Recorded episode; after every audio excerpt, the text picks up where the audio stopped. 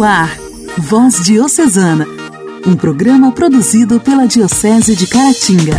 Voz Diocesana.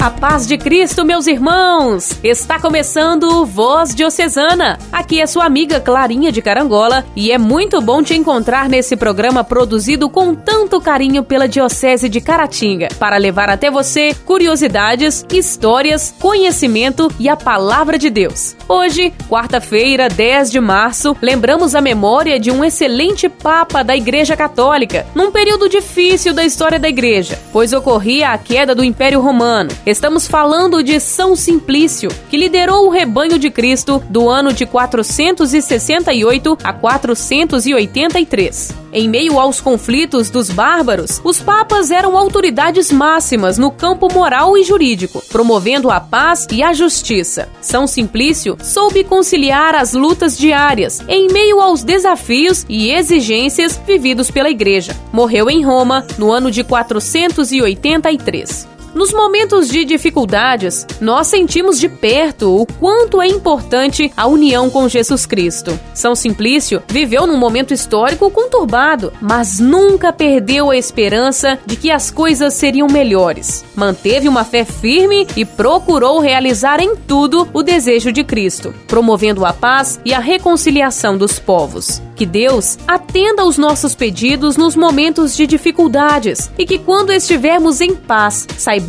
elevar a voz e o coração em agradecimento. Voz Diocesana. Voz Diocesana.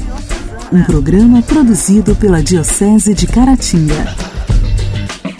No diálogo de hoje, iniciamos a série de entrevistas à luz na luta contra a Covid-19. Vamos conversar com alguns irmãos que venceram o coronavírus. No Igreja em Ação, o trabalho da Comissão para a Ação Missionária da CNBB para celebrar o Mês das Mulheres. Temos mais um capítulo da história da Catedral de São João Batista, as reflexões do Padre Elias Garcia sobre o segundo grau do amor e a participação do ouvinte. Acompanhe o Voz Diocesana. A alegria do Evangelho. O Evangelho. O Evangelho. Oração, leitura e reflexão. Alegria do Evangelho. O Evangelho de hoje será proclamado e refletido pela nossa amiga, a irmã Ediana, do Instituto das Irmãs de Nossa Senhora das Graças. Fala, Senhor, preciso ouvir tua voz. Eis aqui teu servo, fala no irmão, na palavra, Senhor, e no meu coração. Evangelho de Nosso Senhor Jesus Cristo, segundo Mateus. Está no capítulo 5, versículos de 17 a 19. Naquele tempo, disse Jesus aos seus discípulos: Não penseis que vim abolir a lei e os profetas. Não vim para abolir, mas para dar-lhes pleno cumprimento. Em verdade eu vos digo: antes que o céu e a terra deixem de existir, nenhuma só letra ou vírgula serão tiradas da lei, sem que tudo se cumpra. Portanto, quem desobedecer a um só destes mandamentos, por menor que seja, e ensinar os outros a fazerem o mesmo, será considerado o menor no reino dos céus. Porém, quem os praticar e ensinar, será considerado grande no reino dos céus. Palavra da salvação. Glória a vós, Senhor. O evangelho que acabamos de ouvir está situado dentro do contexto do Sermão da Montanha. É um discurso que Jesus realiza apresentando qual é a sua missão. Jesus veio para dar pleno cumprimento à lei. Esta lei está relacionada ao Antigo Testamento. Ele veio para revelar né, o verdadeiro significado do Antigo Testamento para expressar o que a lei e os profetas queriam dizer, para que esta lei pudesse ser cumprida. Jesus interpreta a tradição judaica e esclarece seus aspectos de uma forma muito mais profunda. Refletindo e rezando sobre estas considerações, sentimos-nos provocados a abraçar a proposta de vida que Jesus nos faz, que é viver a lei.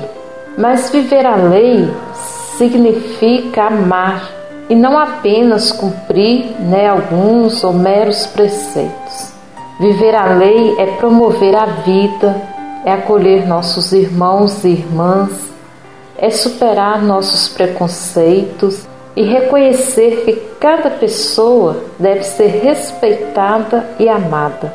Viver a lei é reconhecer que Deus está presente em cada ser humano e, por isso, compreender que amamos a Deus através do nosso amor às pessoas.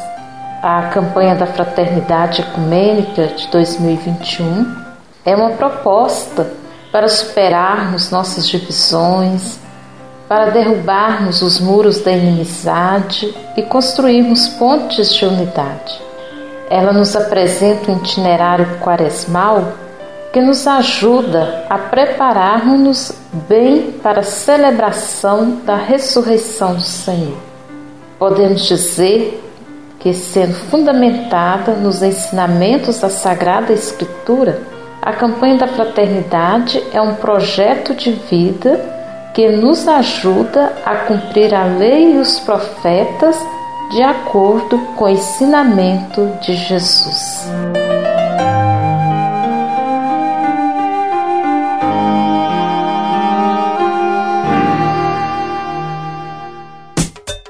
Diálogo Cristão. Temas atuais à luz da fé.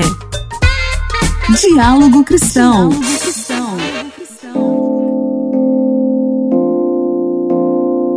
O Brasil vive atualmente o seu pior momento da pandemia e está, desde 20 de janeiro, registrando média de mortes acima da marca de mil. A taxa de letalidade, porém, está em 2,4%, enquanto a de mortalidade subiu para 127,7 a cada 100 mil habitantes. Na ranking mundial de países mais afetados pela Covid-19, o Brasil fica atrás apenas dos Estados Unidos em relação ao número absoluto de óbitos segundo o levantamento da Universidade Johns Hopkins. Já em comparação aos dados de infectados, o país sul-americano fica na terceira posição, atrás dos Estados Unidos e da Índia. Em maior ou menor grau, a pandemia de coronavírus transformou a vida de todas as pessoas. E para aqueles que foram contaminados pela Covid-19, principalmente houve momentos de dor, angústia, medo e apreensão. No diálogo de hoje, iniciamos a série de entrevistas à luz na luta contra a Covid-19. Vamos conversar com alguns irmãos que venceram o coronavírus. E recebemos hoje Padre Willis de Oliveira Gama, pároco na matriz Nossa Senhora Aparecida, em Carangola. Olá, seja muito bem-vindo. Olá, Clarinha. Olá, ouvintes do programa Voz Diocesana.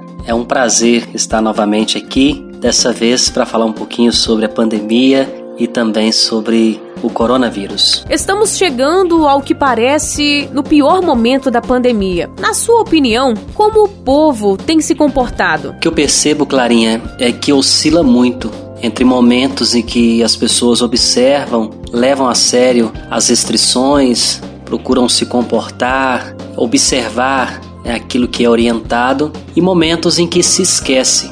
Parece que, na medida que o tempo passa, as pessoas de alguma forma vão, vão relaxando. Mesmo na igreja, nos encontros que ainda são realizados, hora ou outra você percebe algumas atitudes que ferem ali a, as restrições. Me parece que isso é muito fruto mesmo do tempo. As pessoas vão se acostumando, acostumando às notícias de que alguém teve Covid, vão se acostumando à notícia de que morreram pessoas e nós estamos chegando aí próximo de 300 mil mortos esse costume vai gerando assim uma certa insensibilidade e as pessoas vão esquecendo do cuidado básico. acontece com a gente um descuido, um equívoco e quando nos vemos, quando damos por nós, já estamos ali é, contaminados com o vírus. Ora por descuido nosso, ora por descuido das pessoas que, que convivem com a gente. E claro, tem também essa questão da falta de uma direção no âmbito mais federal do governo, né? Quando você tem um, líder, um chefe que ele não considera aquelas questões importantes, então naturalmente as outras pessoas costumam passar também a se comportar dessa forma. E a gente sabe que no caso do coronavírus, não basta que um faça a sua parte, o ideal é que todos façam a sua parte. Então, ainda que 80% da população é, desconsidere as, as, informações falsas e a falta de incentivo do governo, mas talvez um, um pouco ali, 20, 30% que considera atrapalha o processo daqueles que estão levando a sério. Então eu vejo que há um problema aí que precisa ser enfrentado. O senhor teve coronavírus recentemente, né? Fale dos seus sintomas, das complicações e do período de quarentena. Pois é, Clarinha, realmente eu tive a experiência de conviver com, com o vírus. E conviver mesmo, porque é você e o vírus. Você tem, claro, o apoio das pessoas, dos profissionais, as orientações, mas é você no seu quarto e o vírus convivendo ali com você. Eu tive os primeiros sintomas muito leves, muito parecido com uma gripe, e eu realmente achei que era uma, uma gripe porque não, não apareceram aqueles outros sintomas mais claros, né? De que seria é, o Covid-19. Então, depois de uns dois, três dias, percebi a persistência dos sintomas, eu procurei ajuda médica, fiz o exame imediatamente, fui diagnosticado então com Covid-19 como positivo e a partir daí começaram assim os sintomas mais mais fortes. Eu tive dor de cabeça por momentos assim insistentes, persistentes, tive ausência parcial do paladar, ausência total do olfato, é, um pouco de febre, enfim. E fiz o processo do, do isolamento, que nisso tudo é um dos momentos mais difíceis, né? realmente depois de um certo tempo no isolamento, a gente começa a sentir outros outros problemas, a ter outros sintomas, né? Aí mais emocionais de estar tá vivendo aquela aquela experiência. E realmente acaba abatendo, gerando um pouco de angústia, um pouco de ansiedade. Então é um desafio conviver com o vírus. Eu tive um efeito colateral de um dos medicamentos, que foi o soluço. Então tive crise de soluço por, por dois dias seguidos. E depois é que fomos descobrir é, que era fruto de um dos, dos medicamentos. Enfim, mas tudo isso acaba ampliando essa sensação ruim que é conviver com, com o vírus. De tudo isso, no seu caso particular, o que foi mais difícil? O mais difícil de tudo isso, é, tudo é difícil. Eu vejo que tudo é difícil, mas o isolamento ele é o mais complicado de tudo isso quando não se tem sintomas graves. É claro que quando se tem um sintoma grave, como a, dificuldade em respirar, enfim, tem até que ir para uma UTI, claro que isso é, é o mais difícil. Mas diante dos sintomas leves, eu vejo que o mais delicado é o isolamento. É a perseverança no isolamento, é a compreensão da necessidade desse momento, é o se encarar minuto a minuto.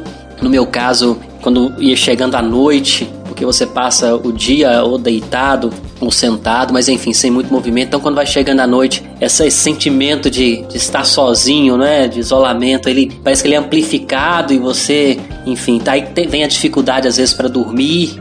Então, as coisas vão vão se complicando. Eu vejo que no meu caso viver essa experiência do isolamento, por mais que eu tentasse ler o máximo de tempo possível, assistir filme, assistir futebol, né, na medida do possível, mas a, apesar disso tudo, né, vem os grandes, vem os grandes desafios, que é essa esse estar sozinho, esse estar isolado. Pelo menos essa é uma das percepções que eu tive. Isso é profundamente angustiante e eu tenho amigos que tiveram também e que relatam essa margem assim estranha e confusa que é viver o isolamento. Muito bem. Padre Willis, muito obrigada pela participação. Amanhã continuamos a nossa conversa.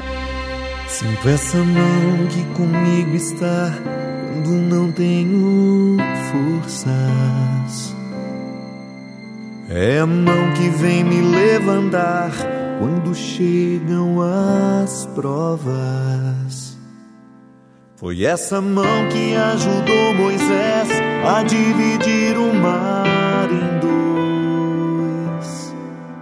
É a mesma que hoje me acompanha, a mão de Deus.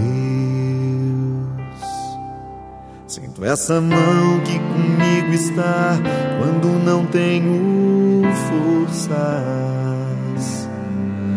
É a mão que vem me levantar quando chegam as provas. Foi essa mão que ajudou Moisés a dividir o mar em dois. É a mesma que hoje me acompanha, a mão de Deus. É a que me sustenta quando eu vou cair é a que me dá forças para resistir, a que me alcança, que nunca falha, me move com poder, é a que me sustenta quando eu vou cair, é a que me dá forças para resistir, a que me alcança, que nunca falha, me move com poder a mão de Deus.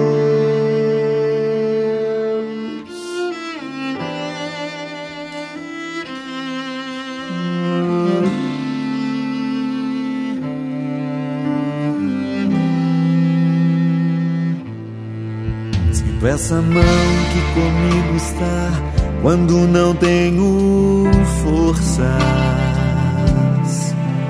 É a mão que vem me levantar quando chegam as provas.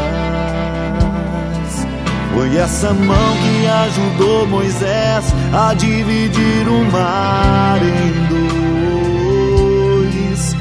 É a mesma que hoje me acompanha, a mão de Deus. É a que me sustenta quando eu vou cair é a que me dá forças para resistir, a que me alcança, que nunca falha, me move com poder, é a que me sustenta,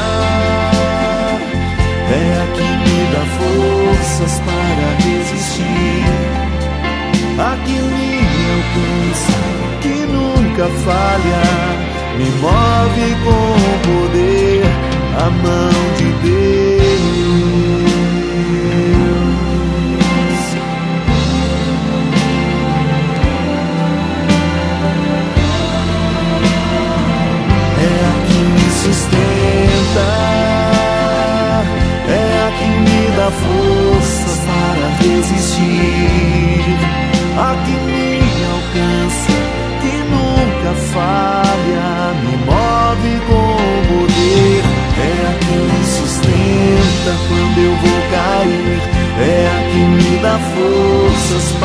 Para resistir.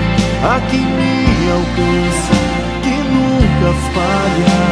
Me move com poder a mão de Deus.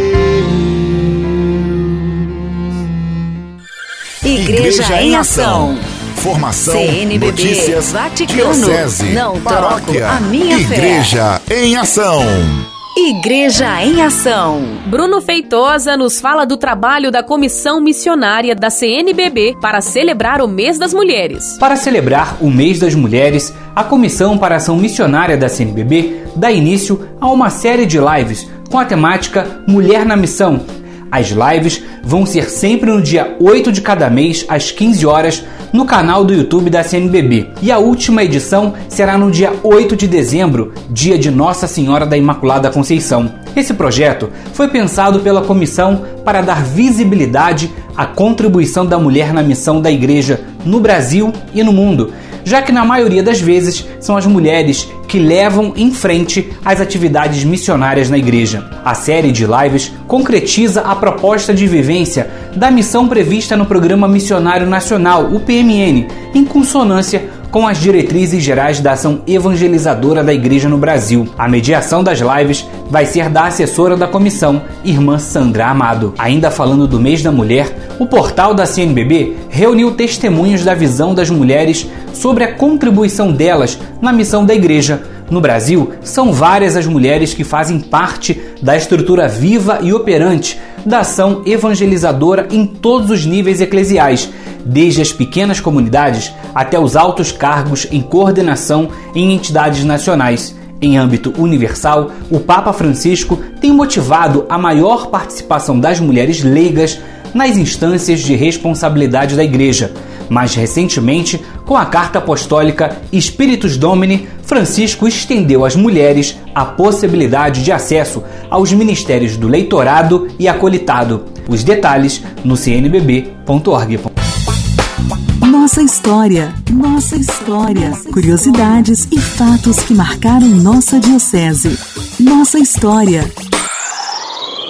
Dona Dora Bonfim nos conta mais um capítulo da história da Catedral de São João Batista, em Caratinga. Hoje, sobre os padres que passaram por lá a partir de 1930. Párocos da Catedral de São João Batista. Aqui vamos mencionar apenas os párocos da Catedral de São João Batista a partir de 1930.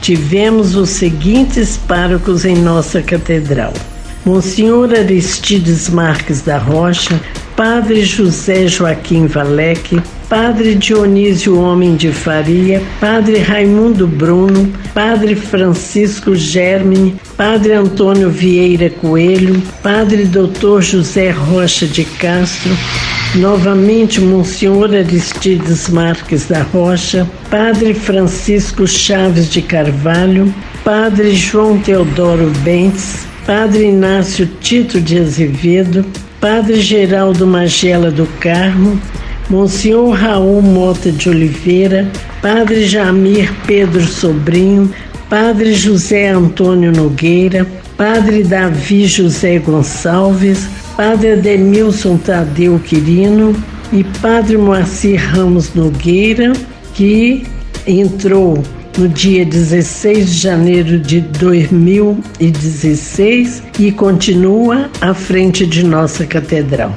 Voz Diocesana. A participação de hoje é do nosso amigo Matias de Souza, de Inhapim. Clarinha, ouvintes da Voz Diocesana. É com muito prazer que participo desse programa e gostaria, nesta Semana da Mulher, homenagear a todas Gostaria de ouvir uma música com Marcelo Serralva, Simplesmente Mulher, e oferecer para todas as mulheres do Brasil e do planeta Terra. Clarinha, muito obrigado, um abraço e parabéns para você também. Muito obrigada pelo carinho, Matias. Parabéns a todas as mulheres, todo dia.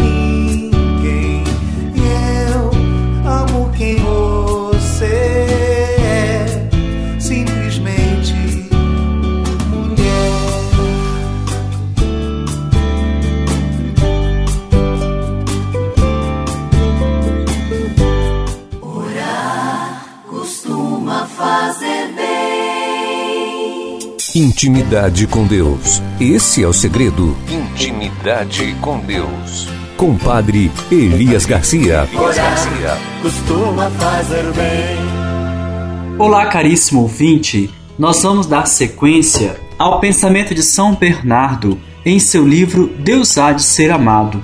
De que modo o homem chega à perfeição do amor? Como vimos na semana passada, o primeiro grau do amor é quando o homem ama a si próprio. E agora, no segundo grau do amor, São Bernardo diz: ao descobrir que não pode estar só e que Deus lhe é necessário, o homem começa a procurar seu Criador, mas como fonte de benefício. É um amor mercenário por Deus. Nessa etapa, o homem se encontra num amor interesseiro por Deus. O homem desiludido com os prazeres que não saciam, o poder, o sucesso, os prazer, prazeres carnais, passa a amar a Deus imperfeitamente. O homem começa a amar e a buscar a Deus como necessário para si. Ele ama os dons que o Criador pode lhe dar, ama pelas vantagens que recebe de Deus ama pelo temor dos castigos divinos. O amor a Deus não por causa de Deus mesmo, para o louvor e a glória de Deus, mas por causa de si. E aí o ser humano, nessa etapa do segundo grau de, do amor, busca a Deus como um meio para alcançar milagres, prodígios, graças, curas portentos, pedidos atendidos. São muitas pessoas que ainda em nossos dias encontram neste segundo grau do amor, que ama a Deus, que busca a Deus de modo imperfeitamente, não por causa de Deus mesmo, mas busca a Deus como necessário para si mesmo como fonte de algum benefício que Deus pode oferecer em sua vida. Uma frase para fazer pensar e refletir. Não quero estar imediatamente no topo, mas avançar passo a passo. Valeu, meu irmão, minha irmã, até mais. Intimidade com Deus. Intimidade com Deus. A marca do adorador. Orar costuma fazer bem. Voz Diocesana. Voz Diocesana. Um programa produzido pela Diocese de Caratinga.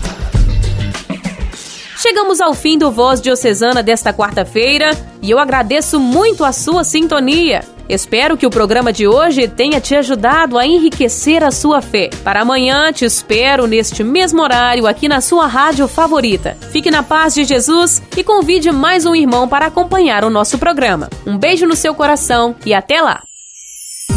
Você ouviu Voz Diocesana, um programa da Diocese de Caratinga. Voz Diocesana.